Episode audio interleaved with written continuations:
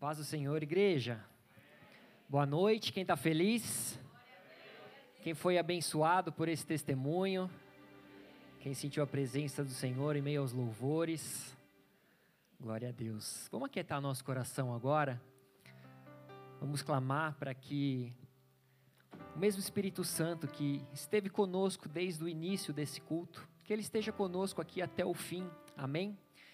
Senhor amado, Pai querido, é com, com um coração alegre, cheio de gratidão, que nós viemos à tua casa, que nós viemos ao templo ouvir a tua voz, nós sabemos que o Senhor está em todos os lugares, o Senhor está na nossa casa, o Senhor habita em nós, mas nada como nos reunirmos, Pai, como igreja, como corpo de Cristo, para ouvirmos a tua voz. Pai, em nome de Jesus, nós abrimos o nosso coração, nós declaramos que nós nos prostramos a Ti, reconhecemos o Teu poder, reconhecemos a Tua glória, reconhecemos que Tu és o único Deus e não há outro, Tu és Senhor dos Senhores. E nós declaramos, Pai, que na tua casa, que debaixo da tua autoridade, sobre o teu sangue, nada, Pai, nada nos afastará de ti, nada nos roubará da tua presença, nada, Pai, fará com que permaneça, Senhor, a apatia, Senhor, que permaneça, Pai, o criticismo, que permaneça, Pai, a dureza de coração. Nós nos colocamos diante de ti prostrados, Pai, na tua presença, reconhecendo que o Senhor é Deus, reconhecendo que o Senhor tem domínio sobre essa casa, o Senhor tem domínio sobre esse altar, tudo aqui é por ti, é para ti. Pai, eu peço perdão pelos meus pecados, Pai, diante da congregação, reconhecendo que sou homem, que sou falho, pecador. Mas, Pai, eu me diminuo para que o Senhor cresça. Eu aceito, Pai, o chamado, eu aceito a tua vontade para a minha vida. E te peço, Pai, tenha misericórdia de mim e usa, Pai, a minha boca, usa a minha vida, para que o teu nome seja exaltado, para que o teu nome seja engrandecido. Acampa os teus anjos, ministradores, anjos guerreiros, poderosos em guerra ao redor dessa igreja, Pai. Em nome de Jesus, que nada, Pai, nada venha contra a tua palavra. Toda estratégia, Pai, toda estratégia de Satanás venha cair por terra em nome de Jesus. Toda sonolência, todo cansaço, toda distração, toda apatia, em nome de Jesus caia por terra. Mas que nós possamos receber com alegria a tua palavra, que nós possamos receber com alegria essa semente, Pai, e que ela venha frutificar em nosso coração, para que os teus frutos sejam vistos em nós, Pai. É assim que nós oramos, Pai, e entregamos a Ti, Senhor, esse momento. Nós pedimos que o Senhor venha falar no nosso coração, em nome de Jesus. Amém e amém. Aplauda ao Senhor.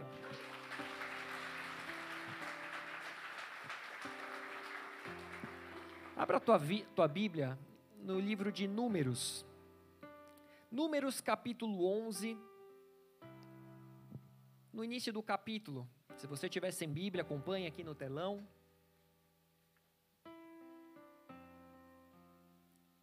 Almeida, revista atualizada. Números 11, 1 ao 17 diz o seguinte: Queixou-se o povo de sua sorte aos ouvidos do Senhor. Ouvindo o Senhor, acendeu-se-lhe a ira, e o fogo do Senhor ardeu entre eles e consumiu extremidades do arraial. Então o povo clamou a Moisés, e orando este ao Senhor, o fogo se apagou, pelo que chamou aquele lugar Taberá, porque o fogo do Senhor se acendeu entre eles. E o populacho que estava no meio deles veio a ter grande desejo das comidas dos egípcios, pelos que os filhos de Israel tornaram a chorar e também disseram: Quem nos dará carne a comer? Lembramo-nos dos peixes que no Egito comíamos de graça, dos pepinos, dos melões, dos alhos silvestres, das cebolas e dos alhos. Agora, porém, seca-se a nossa alma, e nenhuma coisa vemos senão este maná era o maná como semente de coentro, e a sua aparência semelhante à de bidélio. Espalhava-se o povo e o colhia, e em moinhos o moía ou num grau o pisava, e em panelas o cozia, e dele fazia bolos. O seu sabor era como de bolos amassados com azeite. Quando de noite descia o orvalho sobre o arraial, sobre este também caía o maná. Então Moisés ouviu chorar o povo por famílias, cada um à porta de sua tenda, e a ira do Senhor grandemente se acendeu, e, a, e pareceu mal aos olhos de Moisés. Disse Moisés ao Senhor: Porque fizeste mal a teu servo, e porque não achei favor aos teus olhos, visto que puseste sobre mim a carga de todo este povo? Concebi eu, porventura, todo este povo? Dei-o eu à luz para que me digas: leva-o ao teu colo, como a ama leva a criança que mama, a terra que sob juramento prometeste a seus pais? Donde teria eu carne para dar a todo este povo? Pois chora diante de mim, dizendo: Dá-nos carne que possamos comer. Eu sozinho não posso levar todo este povo, pois é pesado demais. Se assim me tratas, mata-me de uma vez, eu te peço. Se tenho achado favor aos teus olhos, e não me deixes ver a minha miséria. Disse o Senhor a Moisés: Ajunta-me setenta homens dos anciãos de Israel, que sabem serem anciãos e superintendentes do povo, e os trarás perante a tenda da congregação, para que assistam ali contigo. Então descerei e ali falarei contigo. Tirarei do espírito que está sobre ti e o porei sobre eles, e contigo levarão a carga do povo, para que não a leves tu somente até aí. Igreja muito conhecida essa passagem, esse período ao qual Moisés foi levantado pelo Senhor para que ali com a mão forte e poderosa do Senhor o povo de Israel fosse liberto da escravidão do Egito. Mas uma coisa que nós sabemos e entendemos bem é que aquele povo era um povo murmurador, era um povo de dura cerviz, era um povo que não, não, não se prostrava, não se rendia por completo, e de tempos em tempos eles passavam a murmurar. E a queixa dos, dos israelitas não era uma novidade, não é uma novidade para mim, não é uma novidade para vocês, não era novidade para Moisés. E então Moisés ele tem que ouvir daquele povo: será que não havia sepulcros no Egito para que nós venhamos a morrer no deserto? Seria melhor que nós estivéssemos servindo lá no Egito do que morrer no deserto. O que nós vamos comer? O que nós vamos beber? Era o tempo todo murmurando, era o tempo todo deixando de reconhecer o poder do Senhor, a mão forte e poderosa, para que pudesse reclamar de algo que eles tinham. Eles tinham um alimento que caía do céu todos os dias. Eles tinham a água quando era, era, era, era ferida a rocha, jorrava água para que eles bebessem. Em momento algum eles passaram realmente necessidades. Só que essa não seria nem a primeira e nem a última vez que aquele povo estaria reclamando, porque nunca estava bom. Existe uma frase que eu sempre falo, todo mundo aqui já deve ter ouvido um dia eu ter falado essa frase. Qual que é? Quem lembra? o ser humano é um eterno insatisfeito. Quem aqui pode se considerar um eterno insatisfeito? Levanta a mão.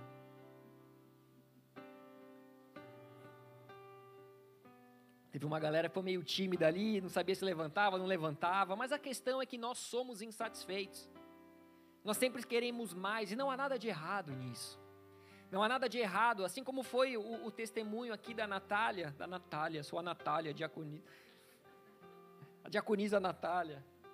Mas não há nada de errado eu querer trabalhar mais perto de casa, não há nada de, de errado eu querer uma casa mais confortável. Não há nada de errado eu querer andar em um carro confortável, não, não há nada de errado.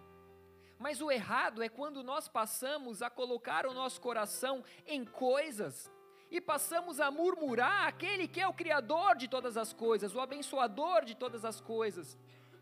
Então nós esquecemos do abençoador e passamos a olhar só para as coisas, e as coisas nunca nos satisfazem.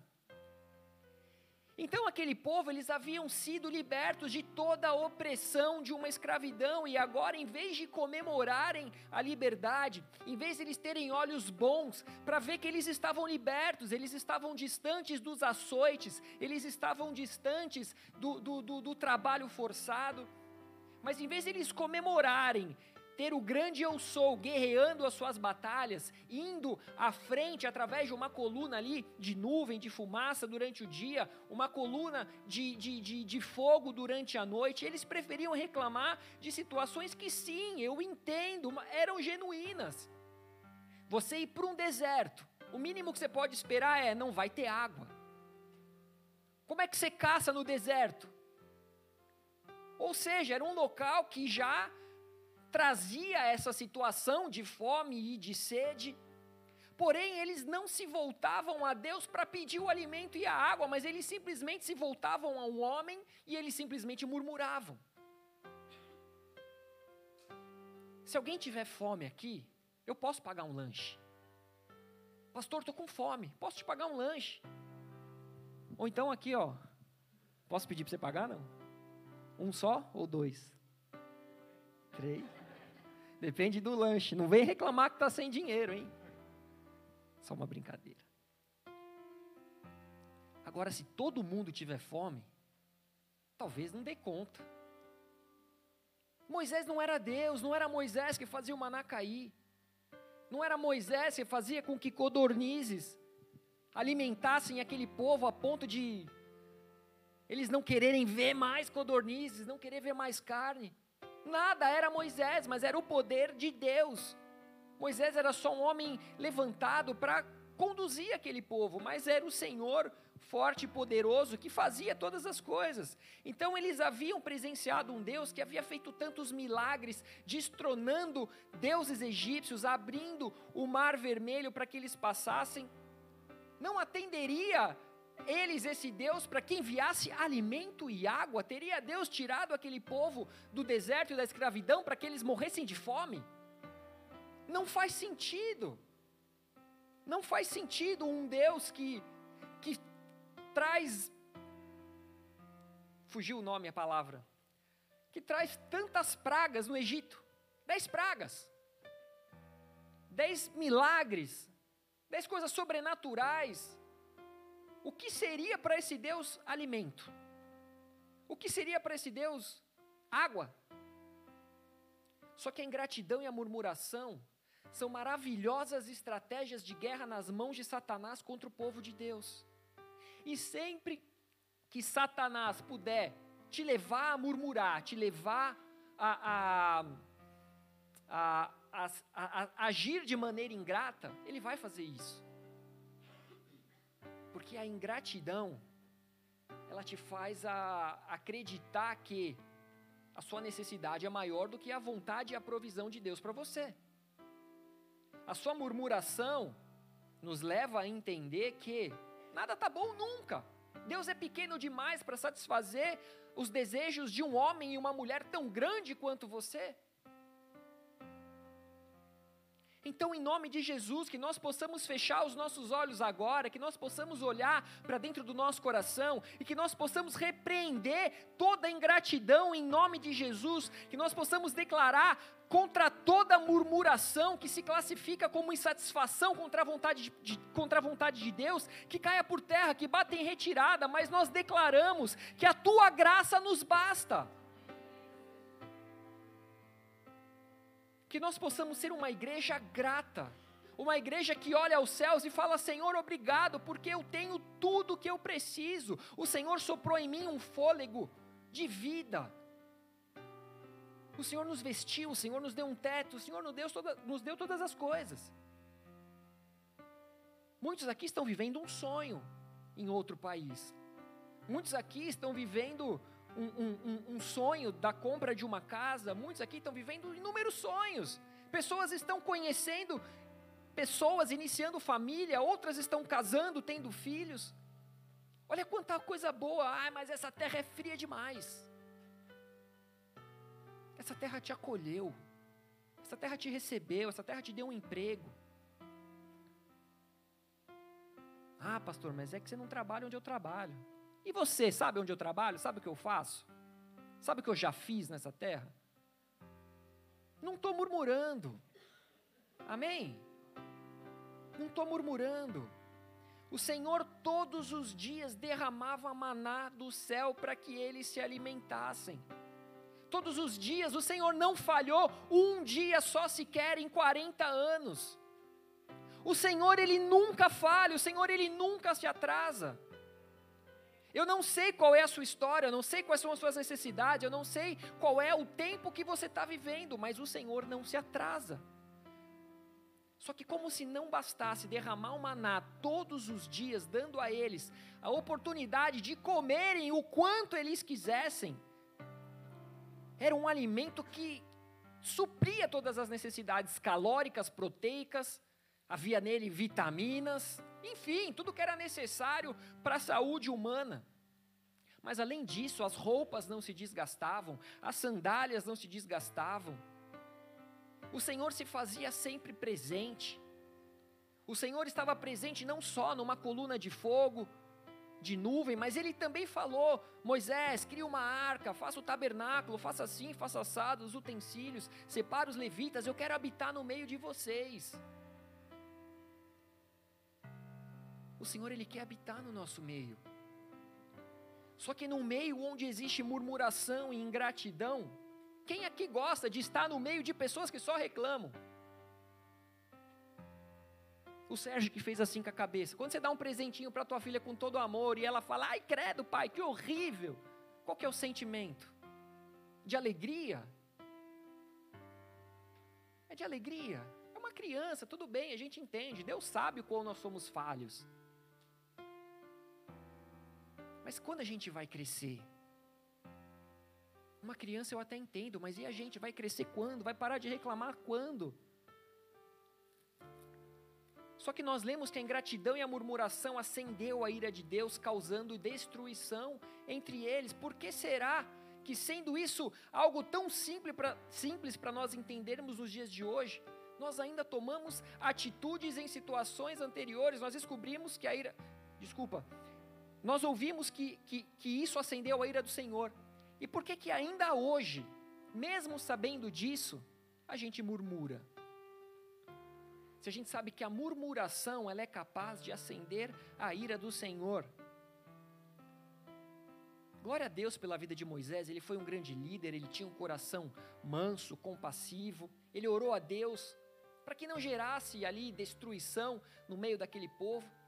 Só que a ingratidão e a murmuração, mesmo assim, não cessou, porém nós lemos que o populacho que estava no meio deles veio a ter grande desejo das comidas do dos egípcios, do Egito.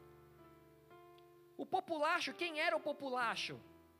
O populacho eram os estrangeiros, era um, um misto de gente ali, era um povo misturado que havia se unido a Israel ali no período do Êxodo.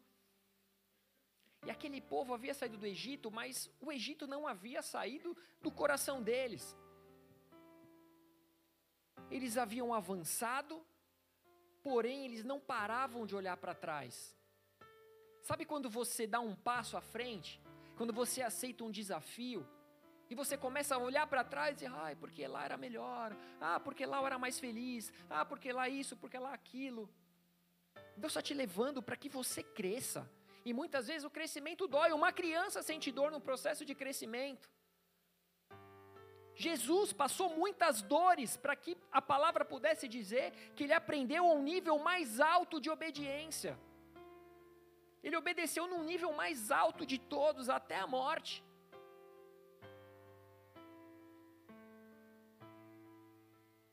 A esposa de Ló, ela havia ouvido: sai dessa terra. O Senhor vai destruir essa terra. Essa terra não, não nos pertence.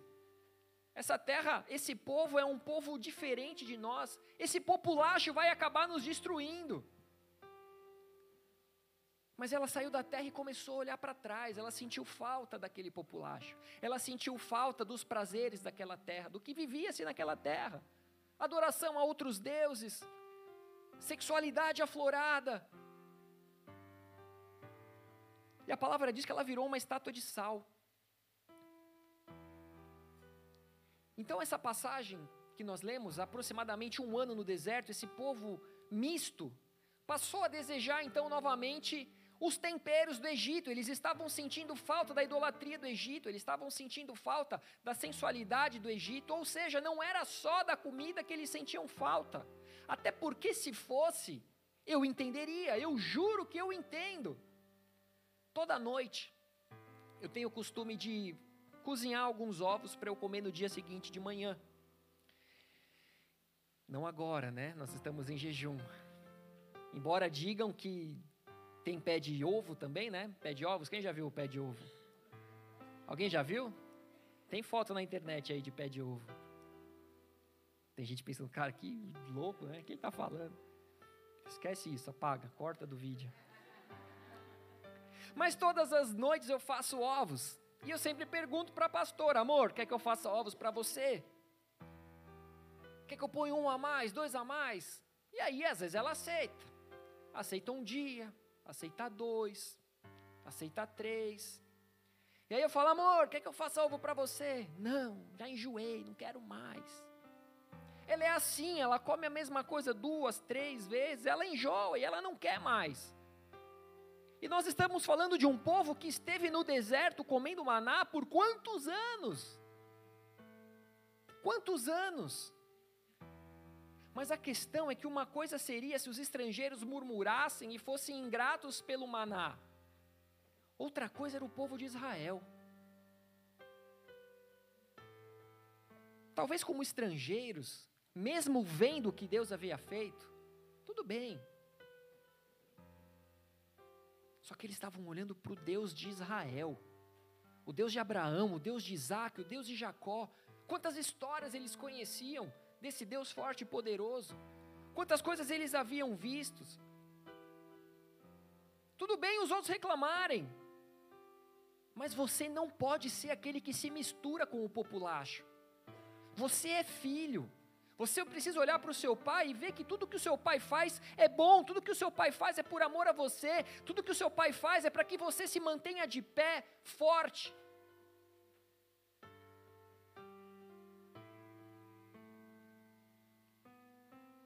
Então aqui a gente vê que as companhias têm o poder de realizar desejos. Como assim, pastor? Companhia tem poder de realizar desejos? Talvez o povo de Israel estivesse legal com o maná. Só que aí vem o populacho, vem o estrangeiro e fala: Ah, não aguento mais esse maná. E aí você fala: É mesmo, né? Esse maná aí eu não sei não, né? Só que o tipo de alimento que nós comemos nem sempre precisa ser, nem, nem sempre precisa ter a ver com o seu prazer, mas ele precisa gerar aquilo que você precisa para sobreviver. Você precisa de proteínas, você precisa de vitaminas, você precisa de muitas coisas para se manter saudável. Eu costumo dizer que lá em casa, quando eu cozinho, eu cozinho para resolver um problema. O problema é, tenho fome. Cozinho como passou a fome. Se a comida é boa ou não, cara, matou minha fome. Tudo bem? Não vou passar fome, não vou morrer de fome. Quando eu quero comer uma comida gostosa, eu vou no restaurante. E aí sim eu vou desfrutar do prazer de comer um alimento gostoso, temperado. Ou vou na casa dos irmãos, né? Tem um pessoalzinho que cozinha legal. Cada um tem uma especialidade. Tem uns que tem a especialidade do churrasco, né? Outros do, da feijoadinha. Só que nós tínhamos aqui alguns estrangeiros que se inseriram entre o povo de Israel. Eles foram aceitos, eles foram bem recebidos, e depois começaram a reclamar. Eu era do ministério infantil na igreja no Brasil e eu cuidava das crianças maiores, normalmente de 7 a 11 anos. E uma vez me pediram, eu já falei isso, mas me pediram para que eu ajudasse com os menores, os pequenininhos. Eu falei, é claro que eu vou. Conta comigo. Foi um pesadelo. Totalmente sem sabedoria, fui pegar uma criança no colo. Aí, quando eu peguei o primeiro no colo, todos queriam colo, mas eu só tinha dois braços. Aí eu pensei, bom, então para não ter que levantar todos, vou me ajoelhar e ficar na mesma estatura que eles. Aí um teve a ideia de subir nas minhas costas. E aí todos começaram a subir nas minhas costas. E chegou um momento que eu falei, cara, agora ferrou, me dominaram, eu não consigo levantar não. De repente abre a porta, uma tia Marcelo, tá tudo bem? E eu lá, cheio de criança em cima, dizendo, ah, tá tudo bem. Desesperado, como é que eu tiro essas crianças daqui? Até que o primeiro começou a chorar. Cassinha, você tem dois. Quando um chora, o que, que acontece com o outro? Normalmente, chora também. O primeiro começou a chorar, depois tinha dois chorando, três chorando, quatro chorando, cinco chorando. O que, que eu fiz? Abri a porta, alguém me ajuda aqui. Ou seja, foi o primeiro a chorar, logo estava todo mundo chorando. Não tem nada a ver com as crianças, mas só para que a gente entenda que muitas vezes, em meio a uma situação difícil, em meio a uma prova, um momento onde você se encontra vulnerável, se você estiver caminhando com pessoas que não têm os mesmos valores, os mesmos princípios que você, se você estiver caminhando em julgo desigual, alguém vai reclamar do seu lado e logo você será também o murmurador. Quem vai estar reclamando vai ser você. E aí você vai começar a produzir algo que não faz parte dos seus pensamentos, não faz parte da sua história, não faz parte da sua personalidade, não faz parte da sua crença. Mas o populacho te convenceu. O populacho te moldou. Ou seja, foi por causa de um povo estranho que nasceu no povo de Deus desejos estranhos.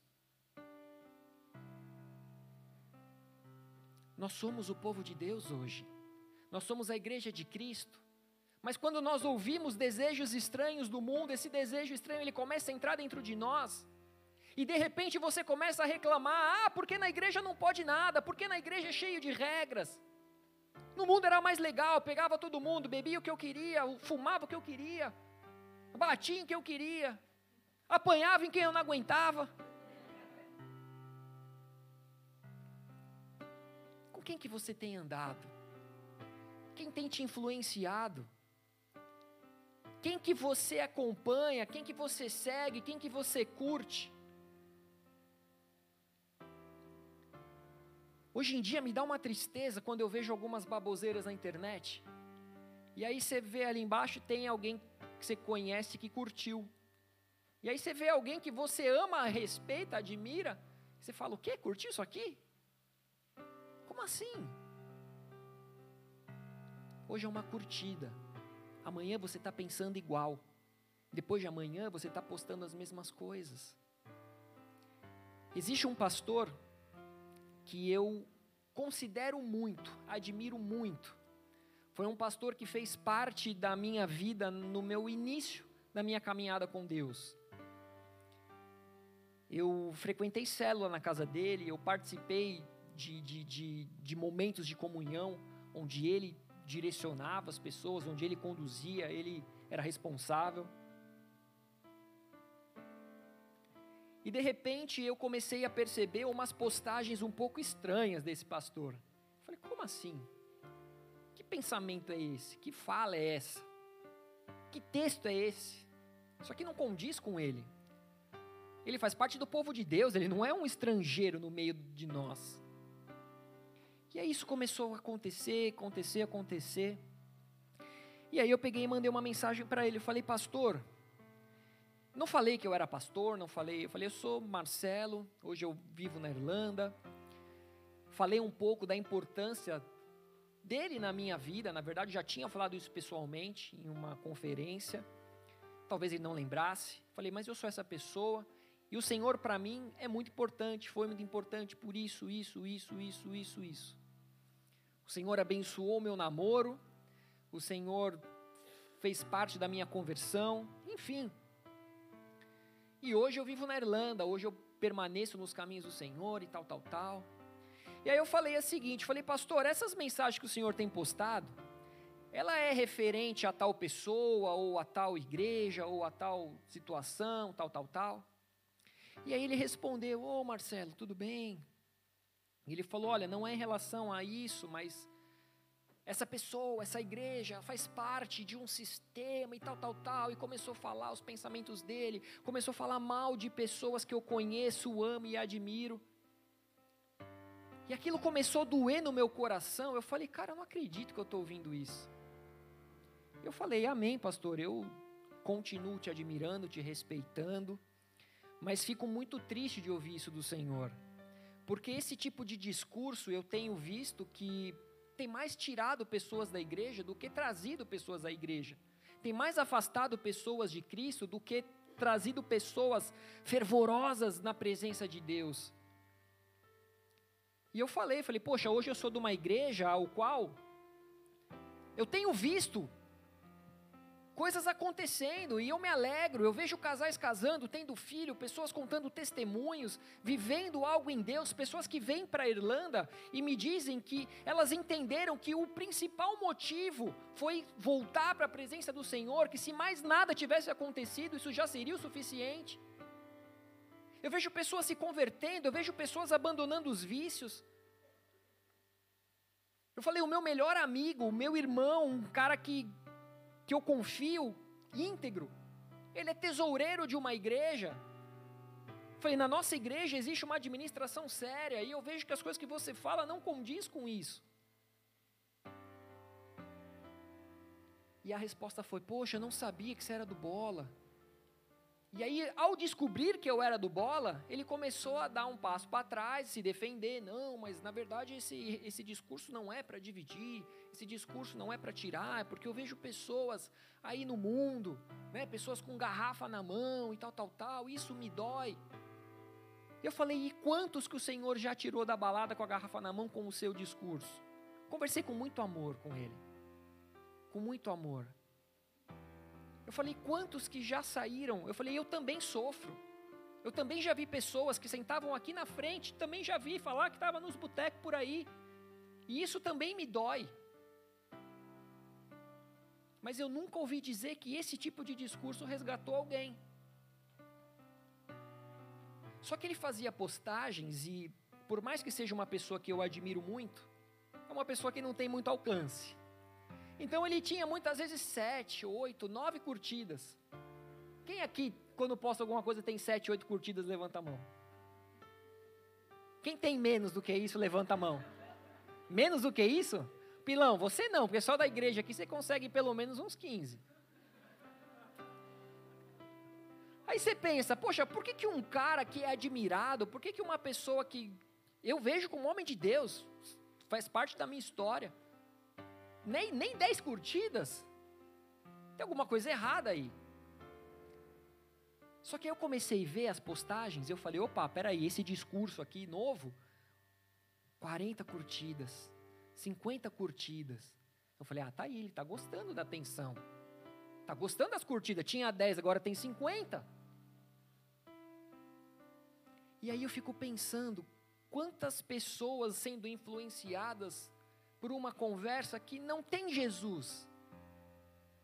Não tem Jesus, mas tem erro de homens. É um apontando o outro, é um murmurando do outro, é um sendo ingrato com aquilo que teve, que recebeu. Ingratidão com oportunidades, ingratidão de tudo, murmuração com tudo. E quando você olha o foco, se foco for falado que é para glorificar o nome de Deus, eu penso, cara, eu não consigo enxergar aqui isso. Eu não consigo enxergar. Aí ele agradeceu, não, irmão, obrigado, obrigado, é bom eu saber, né, o que que os meus seguidores estão pensando a respeito das minhas postagens. Falei, pastor, não foi nenhuma crítica, não foi nenhum nada, só queria saber do Senhor. Só que um cristão é aquele que mortifica a sua carne, não é aquele que busca por likes, não é aquele que vai pelo caminho que aparentemente está sendo mais bem recebido, mais aplaudido. Mas nós somos chamados para caminhar num caminho que é chamado Jesus, Ele é o caminho. Eu não posso desviar nem para a direita nem para a esquerda, eu não posso buscar aquilo que alimenta a minha carne. O que alimenta a minha carne vem do céu, é o maná, é o, Jesus é o pão vivo que desceu dos céus. Ele é tudo que eu preciso. Eu não preciso de outras fontes, eu não preciso me aliar com um populacho para que as vontades e os desejos dele se tornem os meus. Eu sei quem eu sou em Cristo, eu sei quem Jesus é para mim, ele é a minha referência. Se ele fez, eu vou fazer, se ele falou, eu vou falar. É difícil? É difícil. A gente consegue sempre? Não, a gente não consegue. Mas glória a Deus pela graça. E um cristão é aquele que mortifica a sua carne, seja com jejuns, seja com renúncia, seja fugindo da aparência do mal, mas quando você anda colado com pessoas que estão sempre sentindo falta da carne, sempre buscando pelas codornizes, amanhã é você que vai estar clamando pela carne. Aí amanhã é você que vai querer carne. E o que, que é a carne? É o que tinha no Egito. Era idolatria. Era sensualidade. Era o que tinha na Babilônia. Só que eles estavam distraídos, eles estavam perdidos, eles estavam crativos, escravizados. Eles eram escravos, eles comiam em troca de um trabalho escravo. O que para você tem mais sentido? Permanecer como um escravo, permanecer no pecado, saciando os seus prazeres, ou ser livre, recebendo diariamente o pão vivo que desceu dos céus? O que faz mais sentido para você? Jesus Cristo ele veio para que nós tivéssemos liberdade. Sabendo que eu tenho saciedade, eu tenho tudo suprido nesse pão vivo que desceu dos céus, por que, que eu preciso me desviar para a direita ou para a esquerda? Aquele povo estava desdenhando das bênçãos e da provisão de Deus. Jamais desdenhe do que Deus derramou sobre a sua vida. Ele soprou sobre você o fôlego de vida. Ele renova sua misericórdia sobre nós diariamente, Ele nos direciona, Ele nos alimenta. Ele vem com um vinho novo quando nós somos transformados num novo odre. Ele vem com um vinho novo, ele vem com um óleo novo. Ele vem com um bálsamo sobre as nossas feridas, ele nos vivifica com o seu poder. O maná era muito poderoso, o maná era especial, a ponto de o próprio Senhor pedir para que Moisés guardasse uma porção desse maná e colocasse dentro da arca da aliança, que representava o poder e a presença de Deus.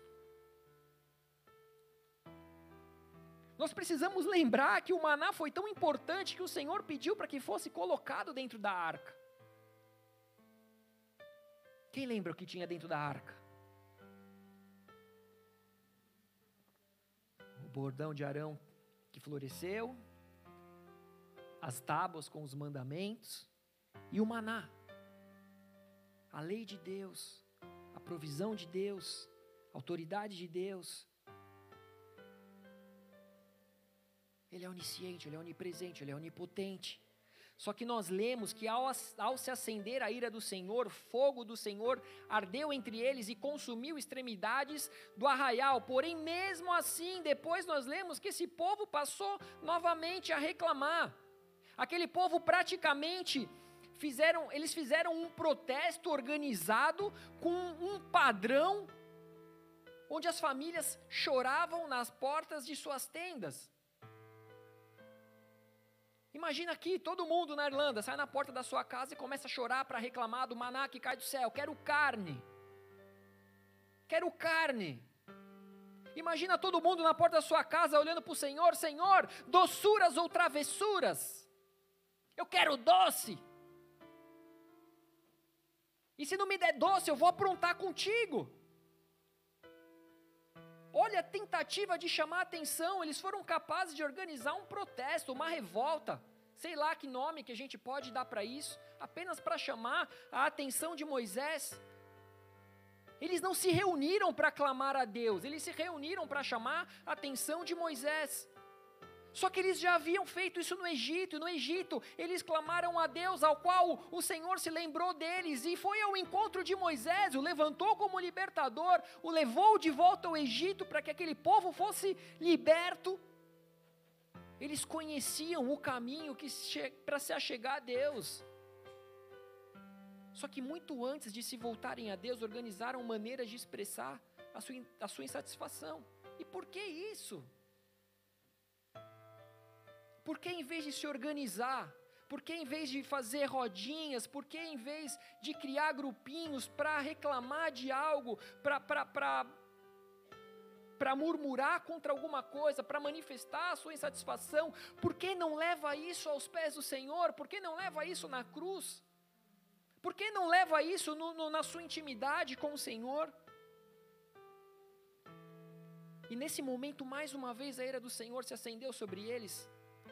Porém, aqui agora era Moisés. Moisés foi então expressar o seu desespero, porém, ele foi da maneira correta, ele foi diante daquele que pode mudar as situações, ele foi ao, aos pés do Senhor. E é assim que a gente precisa lidar com as nossas fraquezas, com as nossas feridas, com as nossas culpas, com as nossas dúvidas aos pés da cruz do Calvário, é na presença do Espírito Santo de Deus. Então disse Moisés ao Senhor: Por que fizeste mal a teu servo? E por que não achei favor aos teus olhos, visto que puseste sobre mim a carga de todo este povo? Concebi eu, estou lendo novamente que nós lemos no início. Concebi eu, porventura, todo este povo? Dei eu a luz, para que me digas, leva-o ao teu colo, como a, como a ama leva a criança que mama, a terra que sob juramento prometestes a seus pais? Ele estava dizendo: sou eu, pai ou mãe desse povo aí, esse povo mimado, esse povo murmurador, esse povo incrédulo. De onde teria, onde teria eu carne para todo esse povo? Eram mais de 600 mil homens, fora mulheres e crianças. Deveria ter mais de 2 milhões de pessoas ali. E aquele povo estava chorando diante dele, dizendo: Dá-nos carne que possamos comer. E ele falou: Eu sozinho não posso levar todo este povo, pois me é pesado demais. Se assim me tratas, mata-me de uma vez, eu te peço. Se tenho achado favor aos teus olhos, e não me deixes ver a minha miséria. Moisés estava confessando aqui diante de Deus que ele se achava incapaz de satisfazer as vontades e as necessidades daquele povo. Aquele povo reclamava tanto, mas tanto, que Moisés falou: Eu sou fraco eu estou desencorajado a ponto de dizer: Senhor, esse fardo é pesado demais. Eu não estou aguentando, não há nada que eu faça que eu vá agradar esse povo incrédulo, esse povo murmurador. Moisés estava desesperado, Moisés estava cansado, chegou a desejar então a morte, e nós aprendemos que, mesmo os grandes líderes, por mais espirituais e chegados a Deus que sejam, eles não são super-homens, eles não são super-heróis. Em algum momento eles podem chegar a um esgotamento espiritual, eles precisam de um reforço espiritual de seus companheiros para ajudá-los a suportar o peso das responsabilidades que estavam unicamente nos seus ombros. Era muito peso para um homem só. Só que sabe qual que é a boa notícia? A palavra nos diz nos evangelhos, lá em Mateus 11, 28, Jesus diz: Vinde a mim, todos os que estáis cansados e sobrecarregados, e eu vos aliviarei. Tomarei sobre vós o meu jugo e aprend... Toma... Como é que é? Como que está no 29? Tomai. Coloquei tomare. Tomai sobre vós o meu jugo e aprendei de mim, porque sou manso e humilde de coração, e achareis descanso para a vossa alma, porque o meu jugo é suave e o meu fardo é leve. Igreja, é na fraqueza que nós vivenciamos as maiores experiências com o Espírito Santo. Não tenha medo, não tenha vergonha da sua fraqueza, porque é nesse momento que você se torna mais próximo daquele que você crê ser o seu Senhor e o seu Salvador. É na fraqueza que nós reconhecemos a nossa incapacidade, a nossa dependência de Deus. E é na fraqueza que nós encontramos força. Em um momento de fraqueza, esgotamento espiritual, Moisés ele se achava ali fraco. Ele estava pensando em desistir. Mas a questão é: desde quando na Bíblia nós encontramos um direcionamento de Deus que em momentos difíceis nós devemos desistir? Onde você leu Jesus dizendo: desista, desista, porque nem o meu Pai é capaz de te levar aonde Ele te chamou, ou de cumprir a promessa a qual Ele fez. Eu sei que muitas pessoas talvez estejam passando por momentos de dificuldade. Houve uns meses atrás, onde nós estávamos vivendo um tempo onde muitas pessoas estavam entrando em novos empregos, estavam conseguindo vistos de trabalho, estavam começando a trabalhar na sua área, tinha uma porrada aí, tudo ao mesmo tempo. E de repente essa galera estava exausta. Essa galera estava desesperada, é um inglês específico, algo novo o dia inteiro, tudo que você faz nunca está bom, você se sente incapaz, você se sente fraco, você se sente um lixo. E todos esses que permaneceram hoje estão aqui de pé, hoje estão aqui cantando, adorando, estão contando os testemunhos de tudo que viveram e experimentaram em Deus e venceram a batalha. Então você que está cansado, você que está desesperado, você que está abatido, independente dos motivos, são inúmeros trabalhos da faculdade, é a dificuldade na educação dos filhos, é a dificuldade com o idioma, é a luta contra o vício, é a luta para firmar o teu casamento na rocha, a depressão que tem tentado te fazer desmoronar, a ansiedade que tem machucado o teu coração, te levando a crises. Você não está sozinho, o Senhor é contigo. O Senhor é contigo, não te mandei eu ser forte e corajoso. Isaías 41, 10: Não temas, porque eu sou contigo, não te assombres, porque eu sou o teu Deus, eu te fortaleço, eu te ajudo e te sustento com a minha destra fiel. Ele nos sustenta com a destra fiel, a mão do Senhor não está encolhida, Ele é o mesmo ontem, hoje e sempre. Só que na sequência desse texto que nós lemos, no versículo 24 e 25, fala a respeito da escolha dos 70. E diz que Deus tirou o espírito que estava sobre Moisés e encheu aqueles homens. E aí eu te pergunto, sabe o que eu quero dizer com isso? Você é o alvo do amor de Deus. Ele é o teu refúgio, Ele é a tua fortaleza, e mesmo quando você achar que a carga está pesada demais, mesmo quando você achar que você não vai conseguir, quando você achar que a depressão, a ansiedade, o pânico, os vícios ou qualquer outra coisa vão conseguir te derrubar, o Senhor vai deixar você perceber que na sua fraqueza, Ele pode ainda tirar um pouco do espírito que está em você, e desse pouco do espírito que Ele vai tirar de você, Ele ainda pode encher setentas. Ele vai encher setenta com o espírito que está em você. Talvez no físico você se sinta fraco. Talvez nos pensamentos você se sinta fraco.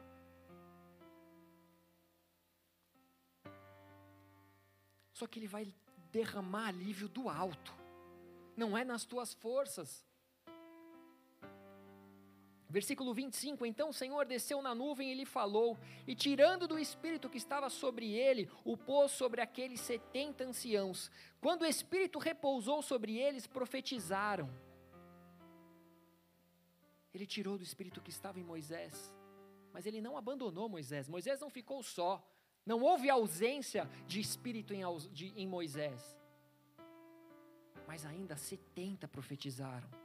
Quando Moisés pensava que estava fraco e esgotado, Deus mostrou que ele ainda tinha reserva espiritual para encher 70. Aleluia, glória a Deus. Sabe por quê? Para de alguma forma nós percebemos que maior é aquele que está em nós do que aquele que no mundo está. Você pode ser pequeno, você pode ser fraco, você pode se ver como um gafanhoto em meio aos gigantes, mas o Senhor está falando: não olha para o teu tamanho, não olha para a tua força, não olha para o teu intelecto, porque eu habito em você, eu sou todo-poderoso, eu sou Criador, eu sou o sopro, eu sou aquele que sopra o fôlego de vida, eu sou aquele que dá vida, Ele é aquele que dá, aquele que tira. Salmos 84, 7 está escrito que vão indo de força em força, cada um deles aparece diante de Deus em Sião. Esse versículo está falando da expectativa da alegre adoração a Deus em Jerusalém, era maior do que o cansaço natural daqueles peregrinos de, de, de, de árduas jornadas. Eles tinham árduas jornadas no deserto, eles sofriam com o calor, eles passavam fome, eles passavam sede. Só que existia uma expectativa da alegre adoração de Deus em Jerusalém. Eles queriam adorar, então vão indo de força em força.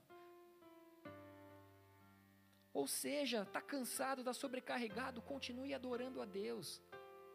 Continue vindo no templo, continue fechando seus olhos, continue erguendo as suas mãos, continue se rendendo diante dele e simplesmente o adore. Foi isso que Davi fez quando ele recebeu a notícia de que o seu filho havia morrido. Ele comeu, ele adorou. Adore a Deus quando as coisas vão bem, adore a Deus quando as coisas vão mal. Por mais difícil que sejam os nossos dias, por maior sofrimento que você esteja passando, e eu não quero fazer uma comparação entre a sua dor e sofrimento, mas eu quero te incentivar e te estimular a pensar e agir como Paulo. Nós precisamos crer, confiar e afirmar as palavras do Senhor em 2 Coríntios 12, 9: A minha graça te basta, porque o meu poder se aperfeiçoa na fraqueza. E aí Paulo completa: De boa vontade, pois, mas me gloriarei nas fraquezas, para que sobre mim repouse o poder de Cristo. Está vivendo um momento de fraqueza? Se glorie nisso, porque o poder de Cristo está tá repousando sobre você poder de Cristo está repousando sobre você. Deixe esse poder repousar sobre a sua vida nessa noite, porque só assim que nós podemos dizer, com toda a nossa força e entendimento, tudo posso naquele que me fortalece. Você pode todas as coisas em Cristo. Você não vai sucumbir, você não vai desistir. Você não vai deixar que passem à tua frente, você não vai ficar para trás. O Espírito Santo ele quer te fortalecer nessa noite. As palavras de vida eterna querem te trazer força, incentivo, ânimo, consolo. E quando você permanece firmado nessa palavra, quando você permanece crendo, ele se manifesta em nós. E aí a gente pode provar da palavra que está escrita lá em Neemias 8, 10. Porque este é dia consagrado ao Senhor, portanto, não vos entristeçais, porque a alegria do Senhor é a vossa força. A alegria do Senhor é a vossa força, e quando você permanece nele, ele permanece em você. Quando você permanece nele, quando você confia, quando você não desiste, ele simplesmente vem com a provisão. Foi assim com Abraão. Abraão tinha que entregar o seu filho Isaac para ser sacrificado. Imagina um momento de dor, de tristeza, de confusão na cabeça dele. Mas ele falou: Não, eu confio em ti. O Senhor se alegrou. O Senhor pôde dizer ali que Abraão era amigo dele, pai da fé. E na fraqueza dele ele se fez forte, porque ele viu a provisão do Senhor. Pai, cadê o cordeiro para que seja sacrificado? Deus proverá, eu creio. Deus vai prover na sua vida. Deus vai te prover a força necessária, Deus vai te prover financeiramente, Deus vai prover, independente do que for, nas suas emoções, na sua família, não sei. Não tenha vergonha dos seus momentos de fraqueza, chore e clame aos pés do Senhor, assim como Moisés, assim como o próprio Jesus, que no Getsemane ele não deixou de orar ao Senhor, angustiado, suando sangue, pedindo diante da sua fraqueza, Pai, se possível for, afasta-te de mim esse cálice. Eu sei que vai doer, mas vai doer muito mais muito mais do que as chicotadas, muito mais do que os pregos em minhas mãos, muito mais do que uma coroa espinhos na minha cabeça, é ver o teu povo me negando, o teu povo me traindo. O teu povo é o meu povo, eu vim para as ovelhas perdidas de Israel, mas eles não me aceitaram. Hebreus 11 fala a respeito dos grandes heróis da fé. E lá no versículo 34 diz: Da fraqueza tiraram força. Na tua fraqueza, o Senhor te faz forte nessa noite. Existe um reforço de Deus para cada um de nós nessa noite. O, o reforço está chegando, o reforço está vindo. Geralmente, quando um exército pequeno é atacado por um exército maior, e a gente consegue ver isso, infelizmente, é com pesar que eu falo sobre isso. Mas olha o tamanho de Israel em meio ao Oriente Médio. Olha o tamanho de Israel diante de todo mundo. Por mais que Israel tenha tecnologias avançadas, por mais que Israel tenha os soldados ali, guerreiros do Senhor, mas é um exército pequeno diante de todos aqueles que o odeiam, diante de todos aqueles que querem exterminá-lo. Só que quando um exército pequeno é atacado, um exército maior se levanta. O exército que está em desvantagem, ele anseia pela chegada desse reforço. E Deus, ele sempre vai enviar o reforço. Aí a gente vê os Estados Unidos se levantando, levando, enviando lá um monte de. Fugiu o nome do barcão lá que leva os aviões. como porta-aviões. Que simples, né? que simples, porta-aviões. Mas eu esqueci, acontece.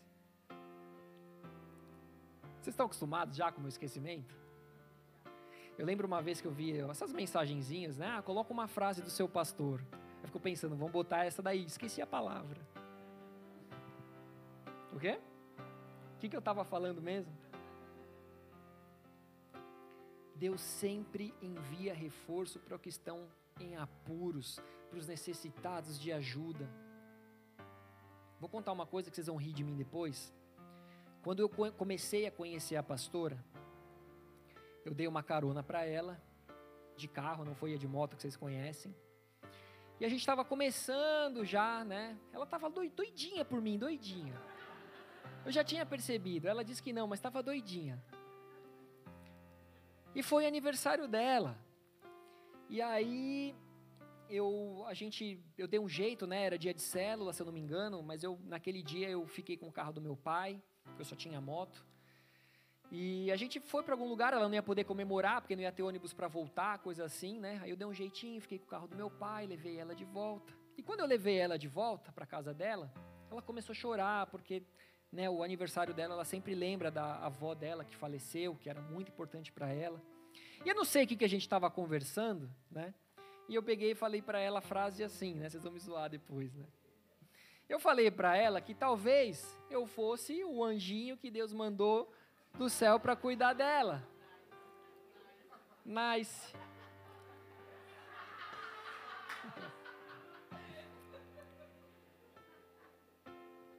Tá rindo do que aí atrás, se matando de rir ali, ó? Eu falei para ela, talvez eu seja o anjinho que Deus mandou do céu para cuidar de você. E vocês dão risada, mas eu estava profetizando, eu não sabia. Eu não sabia, mas estava profetizando ali nos momentos de fraqueza da pastora. Muitos, eu que estava ali do lado, eu que estava cuidando, eu que estava dando apoio. Assim como muitas vezes ela nos meus. E semana passada eu ministrei a respeito de um tempo difícil em que eu passei na minha vida. E no fim do culto, uma diaconisa veio falar comigo e ela falou assim: Poxa, pastor, eu fiquei tão triste em saber que, que você passou por tantas coisas, né, por tantos momentos assim, e a gente não, não pôde ajudar e tudo mais. E na hora eu fiquei um pouco sem reação, acabei não falando nada, mas na verdade, mal sabia ela que muitas vezes era o carinho deles, o amor, o respeito, a disposição que eles nos mostravam, que eu nunca estava sozinho.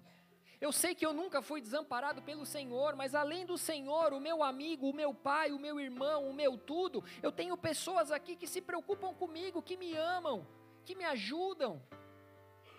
E muitas vezes esses foram os braços que nos mantinham de pé, e eles eram um reforço enviado por Deus para nós lembrarmos que nós não poderíamos, que nós não deveríamos e que nós não iríamos desistir.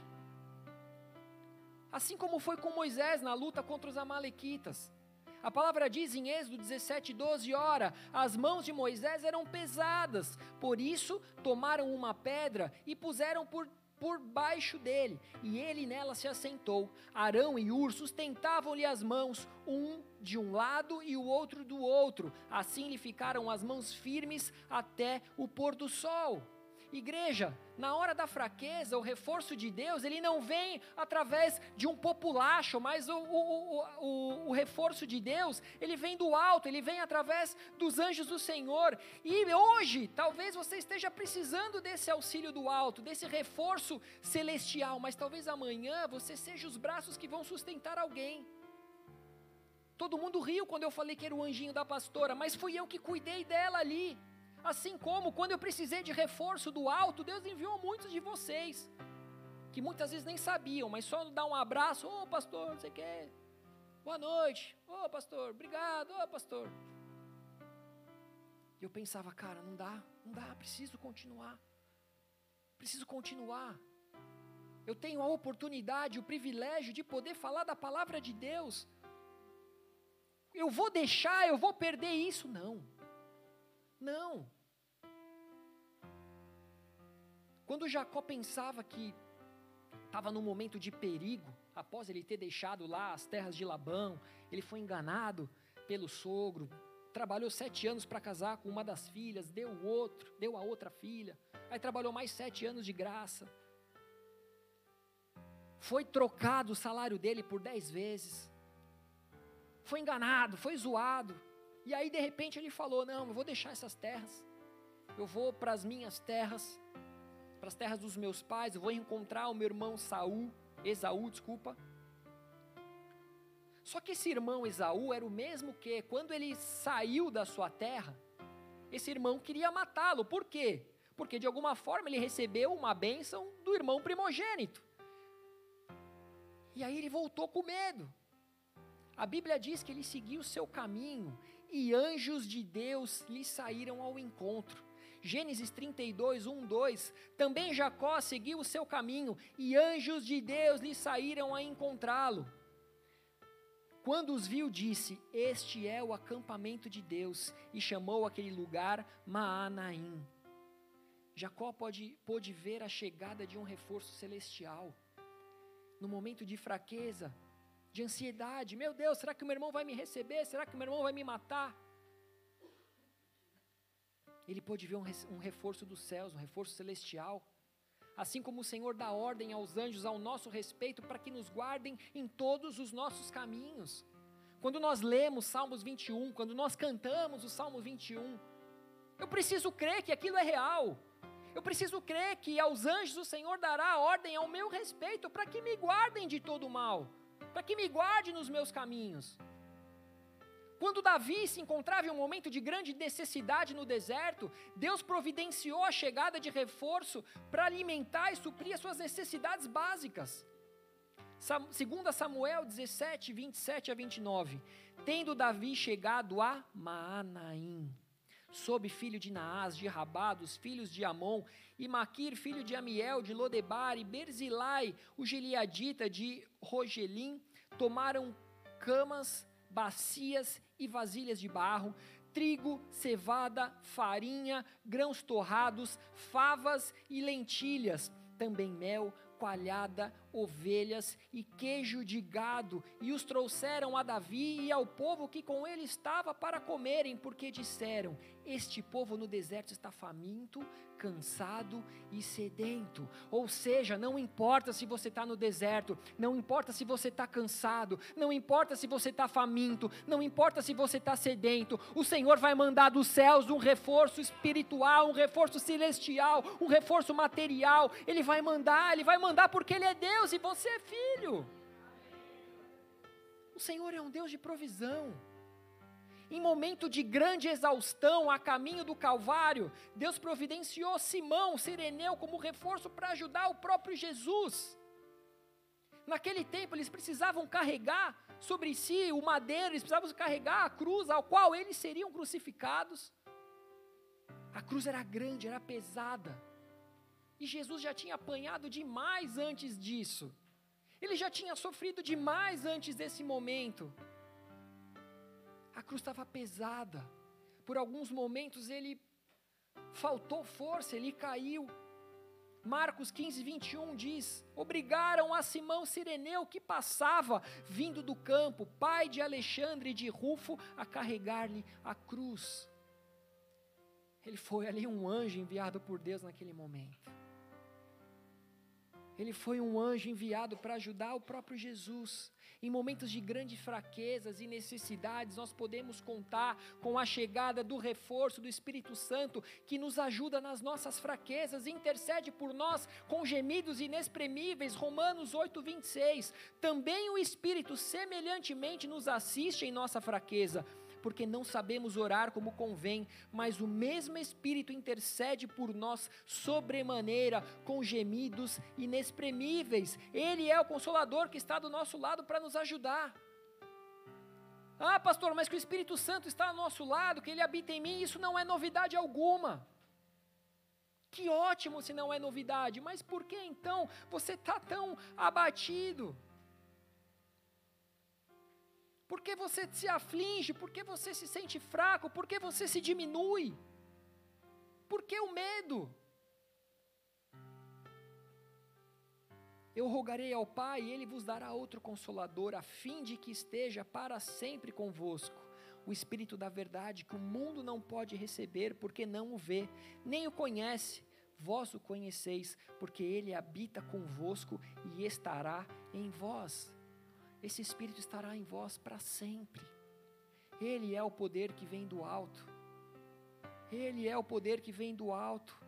Ou seja, em todos os momentos da história, Deus sempre socorreu os seus servos que estavam em dificuldade.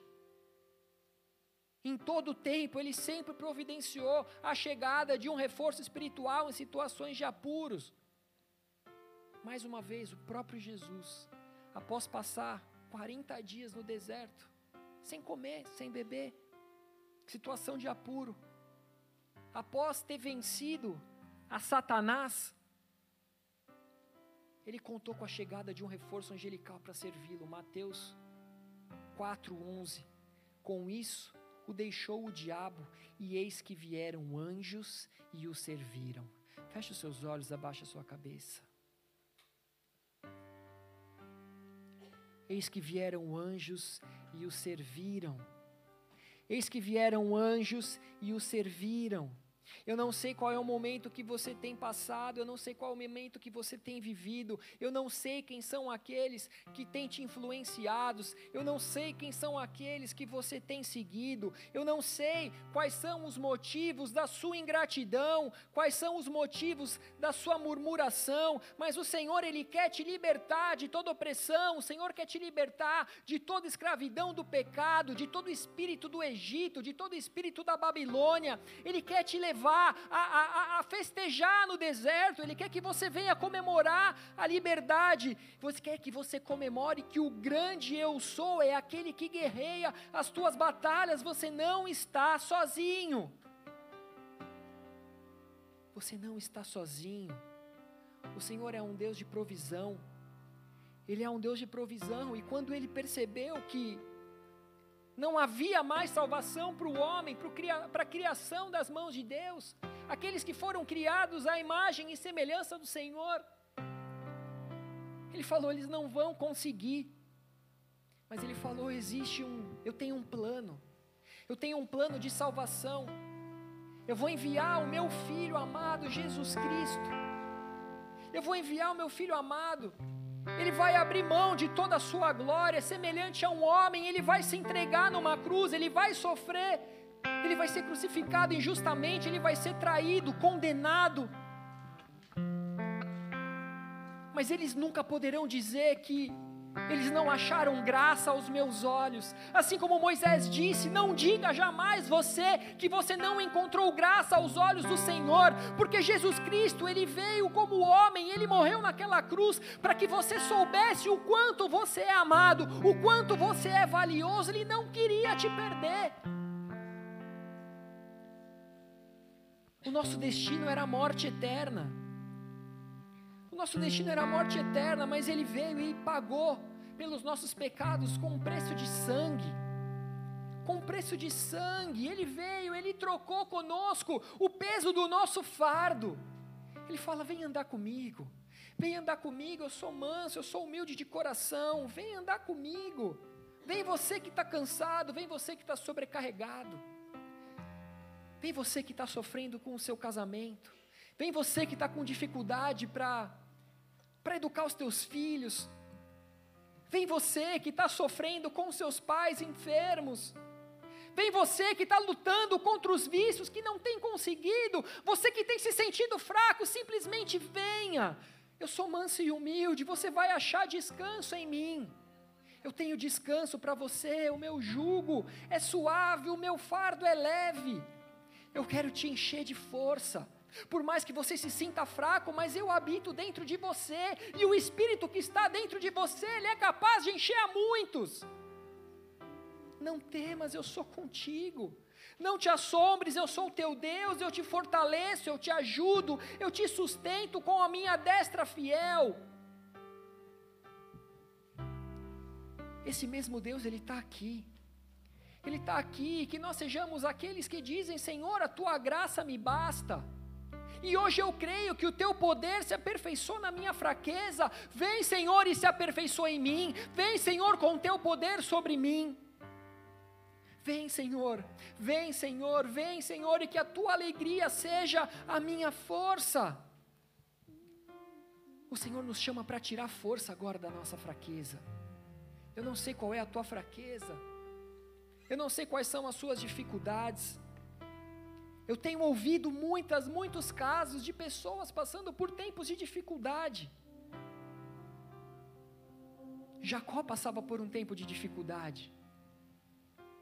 Só que de repente ele se viu num lugar e ele, ele disse: Este é o acampamento de Deus.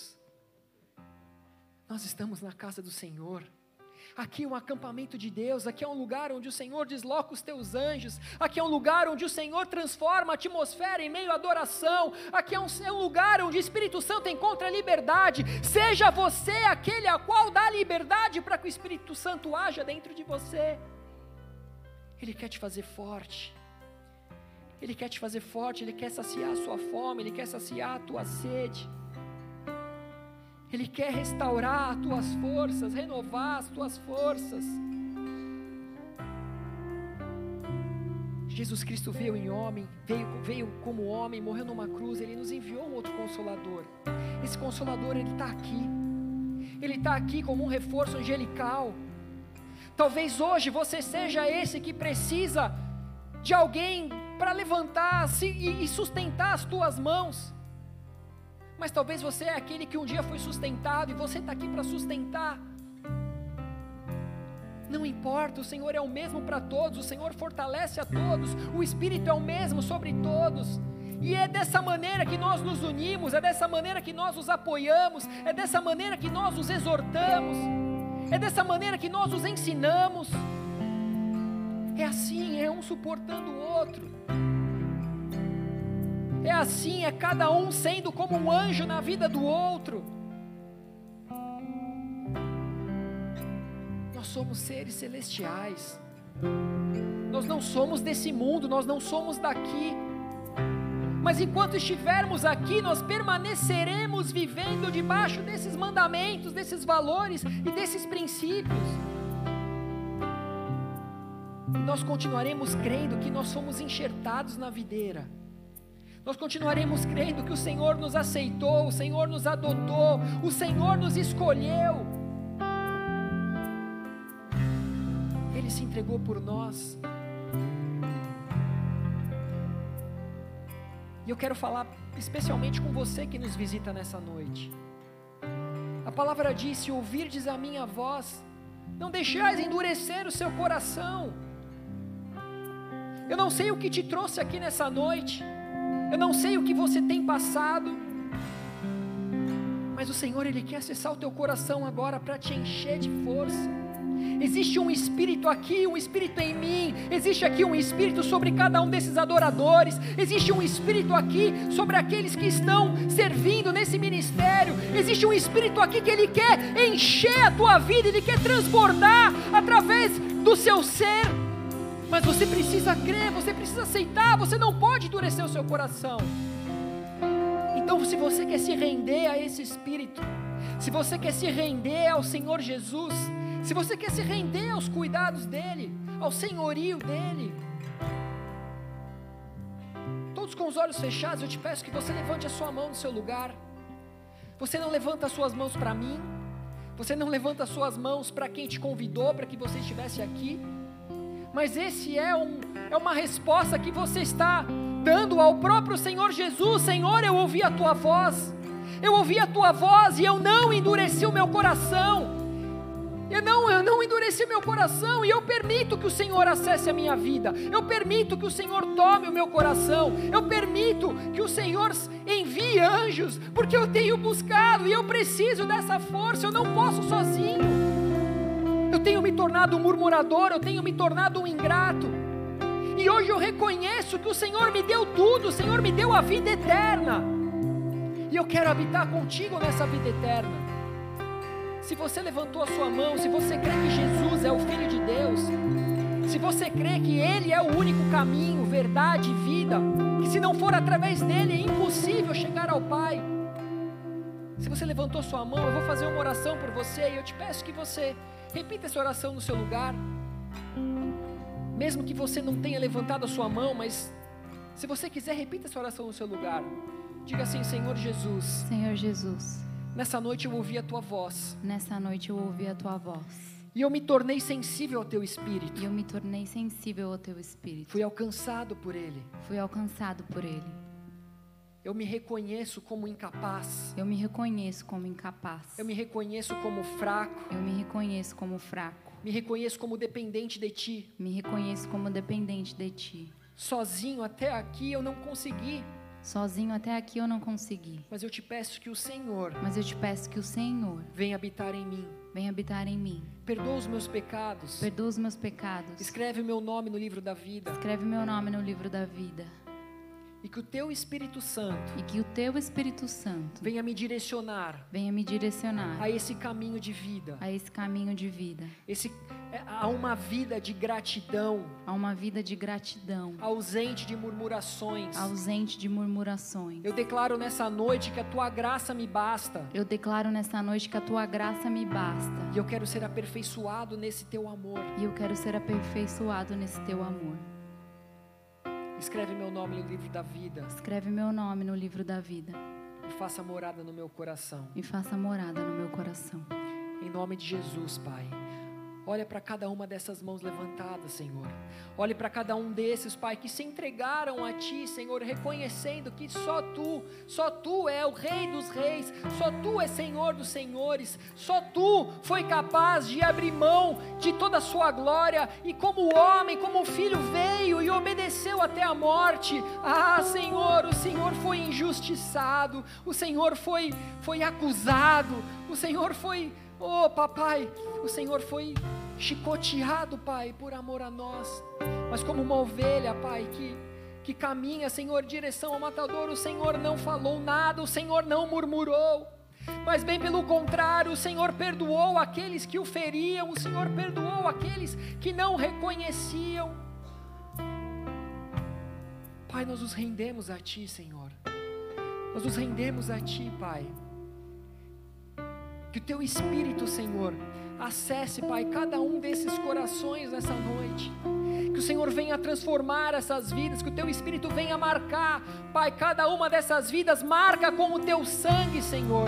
Livra-os de todo mal, acampa os teus anjos ao redor deles, Pai. Que em nome de Jesus eles sejam curados, Pai, de toda enfermidade. Que em nome de Jesus toda tristeza, toda angústia, Pai, toda depressão, toda ansiedade, Pai, toda doença na alma, na mente, Pai, bata em retirada em nome de Jesus. Porque quando o Senhor chega, Pai, mal nenhum pode habitar em nós. Quando o Senhor chega, as trevas se desfazem, Pai. O Senhor tem liberdade aqui, Espírito Santo de Deus. Vem e faz tudo novo, Pai. Vem e faz tudo novo, Pai. Quebra-nos, Pai, como um vaso que foi criado por Ti. Quebra-nos e nos refaça, Pai, segundo a Tua vontade. Refaça-nos, Pai, segundo a Tua imagem e semelhança. Fica de pé no seu lugar. Vamos adorar aquele que é Criador. Vamos adorar aquele que nos fortalece. Vamos adorar aquele que nos une através do elo, do vínculo de amor.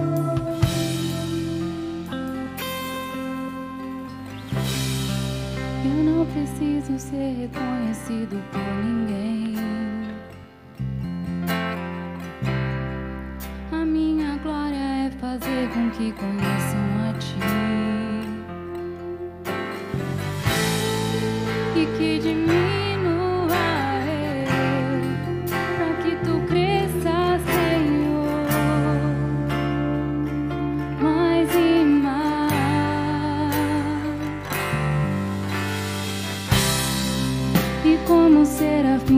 cobrem o rosto ante a ti.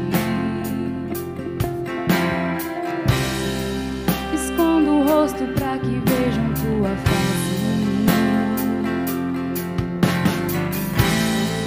e que de mim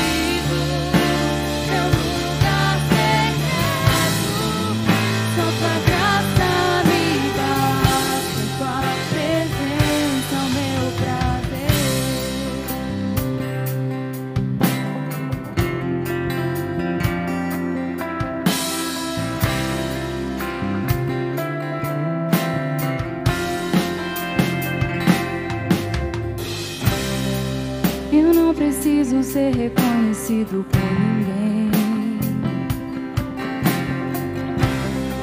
A minha glória é fazer com que conheçam a ti e que diminua.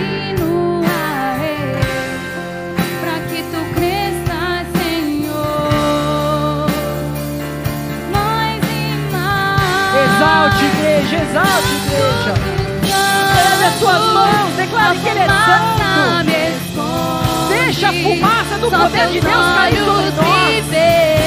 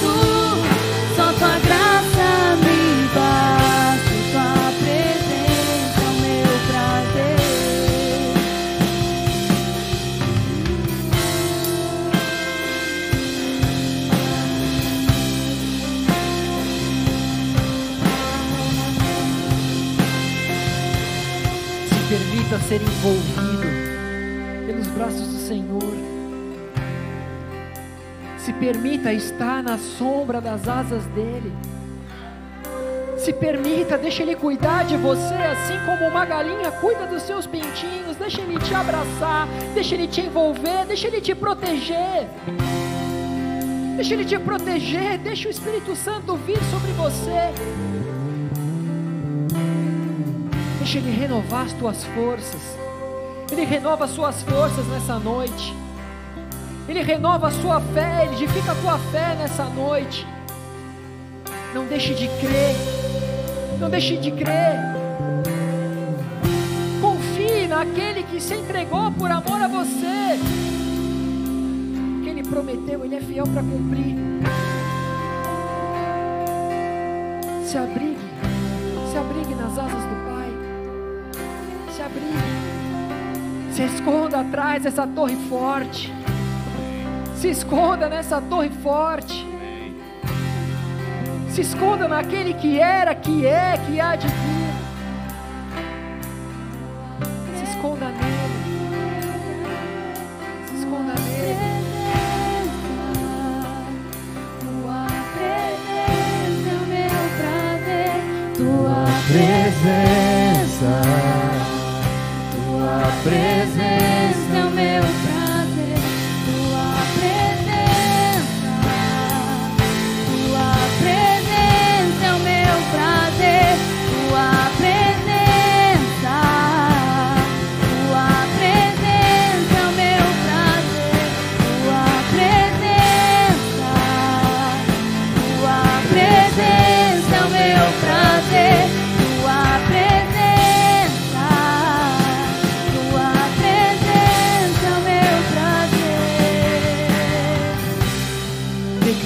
é teu refúgio.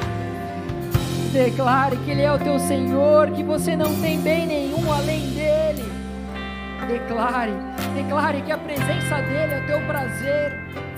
Declare que não há lugar melhor para estar do que na presença do Senhor, no Santíssimo lugar. Tua presença é o nosso prazer, Pai. A tua presença nos conforta, Pai. A tua presença nos renova, Senhor. A tua presença nos purifica, nos enche, Pai. A tua presença nos fortalece, nos traz uma nova esperança, Senhor. Nós esperamos em ti, Pai. Ora, A tua presença, tua presença é o meu prazer, tua presença. Se alegre na Tua presença do presença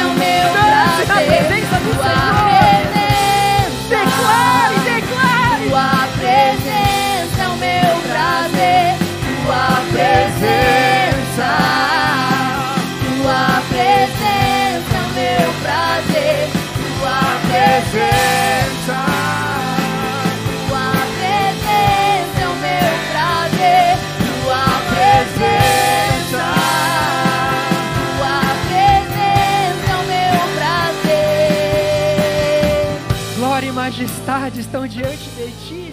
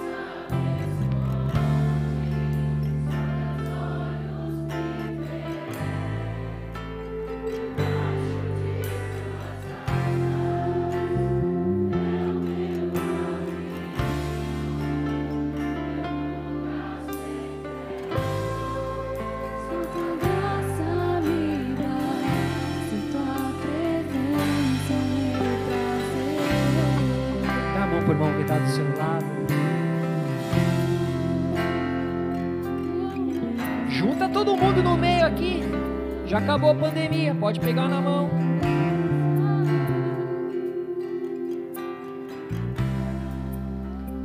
Antes de nós finalizarmos, eu queria falar com você que, que levantou a sua mão, que repetiu essa oração comigo, aceitando Jesus no seu coração. Antes de ir embora, vão ter pessoas ali próximos à porta com um iPad na mão, chamando sua atenção. Esse é o Ministério Boas-Vindas.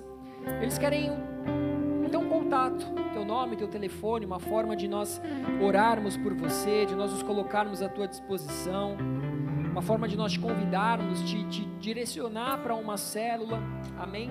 Então é um pedido que eu te faço, amém? Porque se Deus é por nós, quem será contra nós? O Senhor é o meu pastor e nada nos faltará. Agindo Deus, quem impedirá? Oremos todos juntos, Pai nosso que estais nos céus, santificado seja o teu nome. Venha a nós o teu reino. Seja feita a tua vontade, assim na terra como nos céus. O pão nosso de cada dia nos dai hoje. Perdoa as nossas dívidas, assim como nós perdoamos aos nossos devedores. E não nos deixe cair em tentação, mas livra-nos do mal, pois teu é o reino, o poder e a glória para sempre.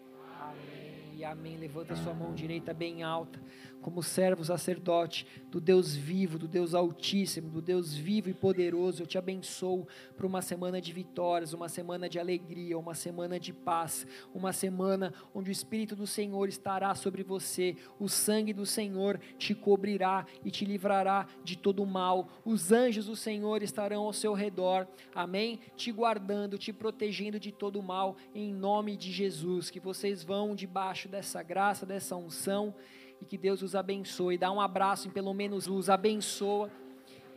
E Deus te abençoe.